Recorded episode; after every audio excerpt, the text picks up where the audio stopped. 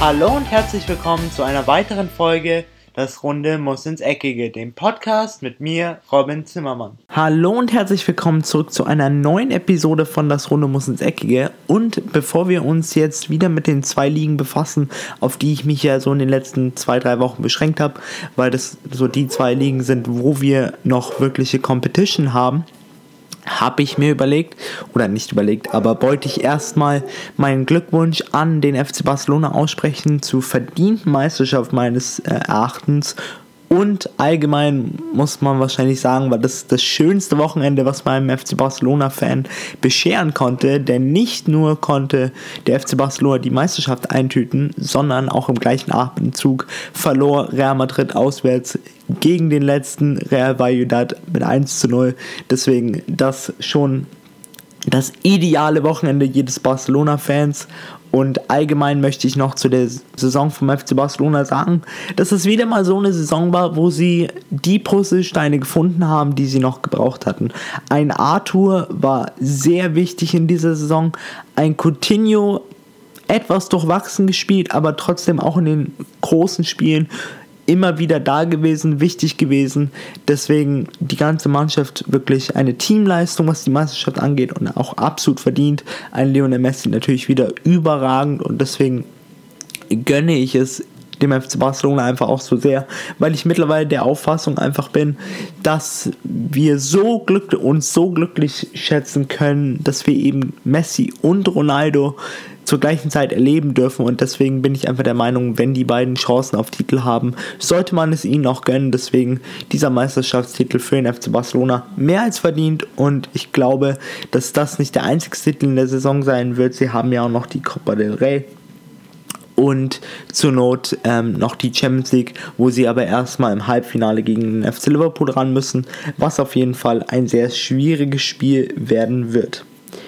Dann in der Premier League hatten wir an diesem Wochenende das Topspiel und zwar mit keiner der Top 2 Beteiligungen, sondern das war das Spiel zwischen Manchester United und dem FC Chelsea.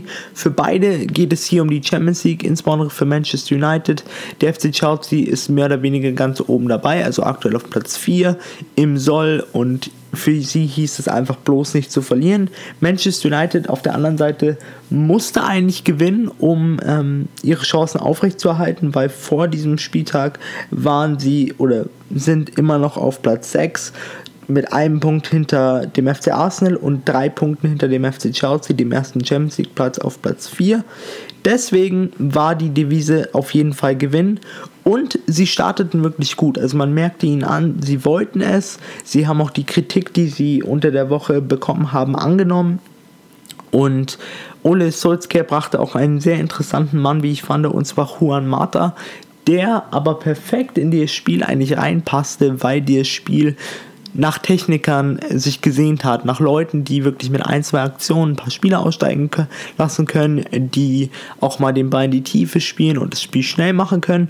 Und eben genau dieser Juan Mata wurde dann der 11 Minute der Mann ähm, des Spiels quasi. Und zwar schoss er nämlich das 1 zu 0 gegen den FC Chelsea, seinen Ex-Club. Und somit dachte man eigentlich, auch weil der FC Chelsea sich in den ersten Anfangsminuten wirklich schwer tat. Sie schien so, als wären sie nicht wirklich da. Dass, der, dass die Red Devils dieses Spiel gewinnen können und auch gewinnen werden. Aber dann passierte was, was in den letzten Wochen häufiger passiert ist, was ich eigentlich vor einem Jahr, wenn man mir das gesagt hätte, niemals geglaubt hätte. Und zwar ein weiterer Patzer von David Rea, der nach einem ähm, Fernschuss den Bein nicht perfekt abwehren kann und ihn eigentlich genau vor die Füße von Marcus Alonso lenkt, welcher sie dann zum 1 zu 1 einschieben konnte in der 43. Minute.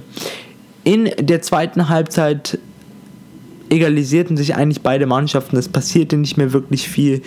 Der FC Chelsea machte nicht mehr viel nach vorne. Man hat ihnen schon angemerkt, sie wollten diesen Punkt und sie wollten es auch nicht riskieren. Manchester United auf der anderen Seite konnte nicht mehr viel nach vorne machen. Sie taten sich sehr schwer und schlussendlich ging dieses Spiel dann auch 1 zu 1 zu Ende. Ich muss sagen, was die Leistungen beider Mannschaften angeht, auf jeden Fall verbesserungswürdig, aber dieses Ergebnis meiner Meinung nach spiegelt eben genau den Spielverlauf wider.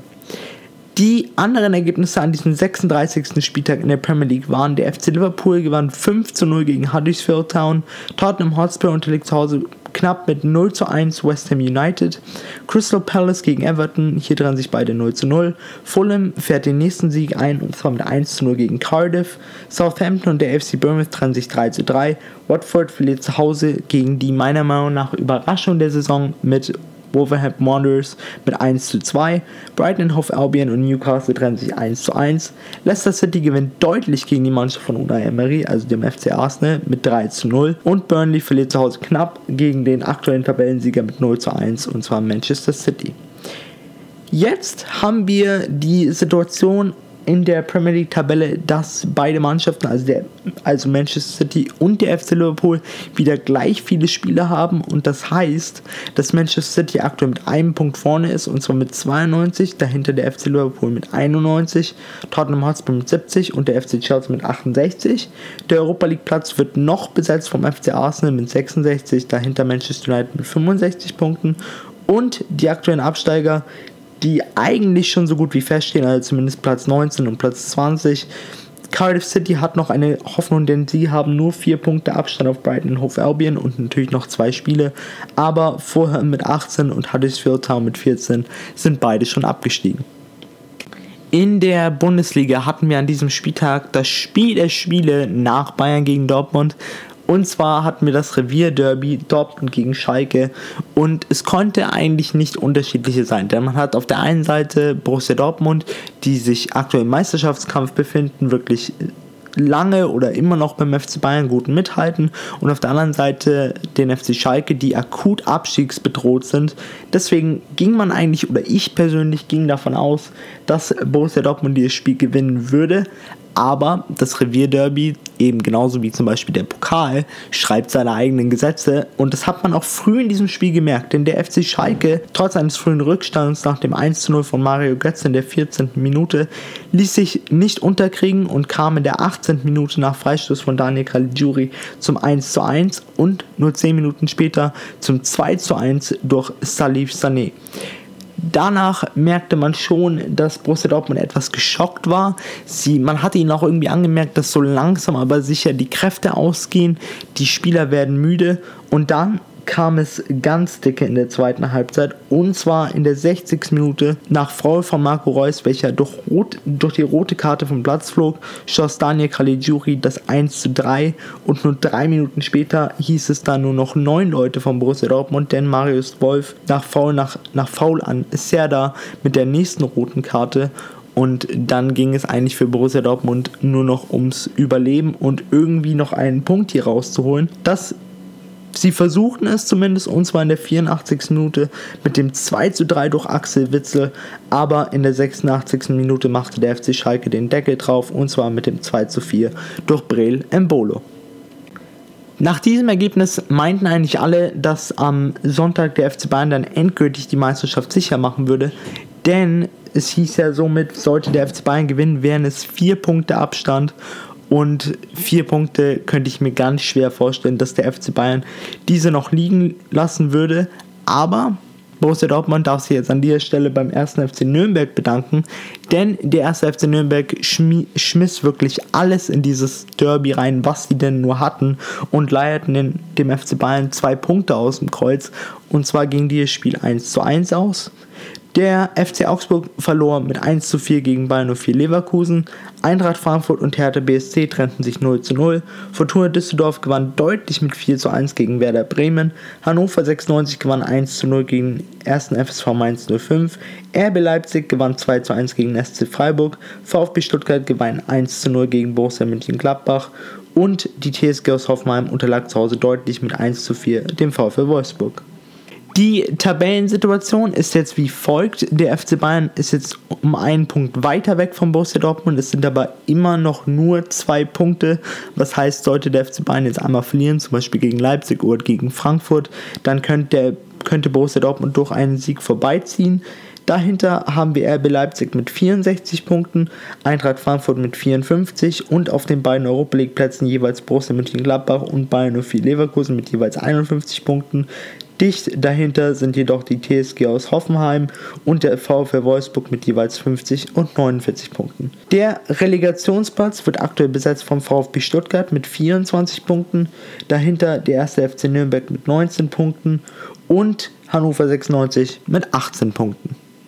Damit geht die heutige Folge von Das Runde muss ins Eckige auch mal wieder zu Ende. Ich hoffe, es hat euch wie immer gefallen und jetzt seid ihr zumindest, was drei europäische Ligen angeht, auf jeden Fall up to date. Denn ich habe mich jetzt endgültig dazu entschieden, dass wir die spanische Liga und die Serie A für den Rest der Saison rauslassen werden, weil hier ist eigentlich schon alles entschieden, bis auf jeweils einen Absteiger, der fehlt noch, aber über die werden wir dann in einer Folge, wo ich die komplette Saison zusammenfasse, nochmal reden. Deswegen keine Sorge, das werdet ihr auch auf jeden Fall mitkriegen. Das war's jetzt erstmal, war's jetzt aber erstmal von mir. Ich bin dann raus. Habt eine schöne Woche und ciao. Und das war's auch schon wieder mit einer weiteren Folge Das Runde muss ins Eckige, dem Podcast, wo ihr alles rund um König Fußball kompakt auf die Ohren bekommt.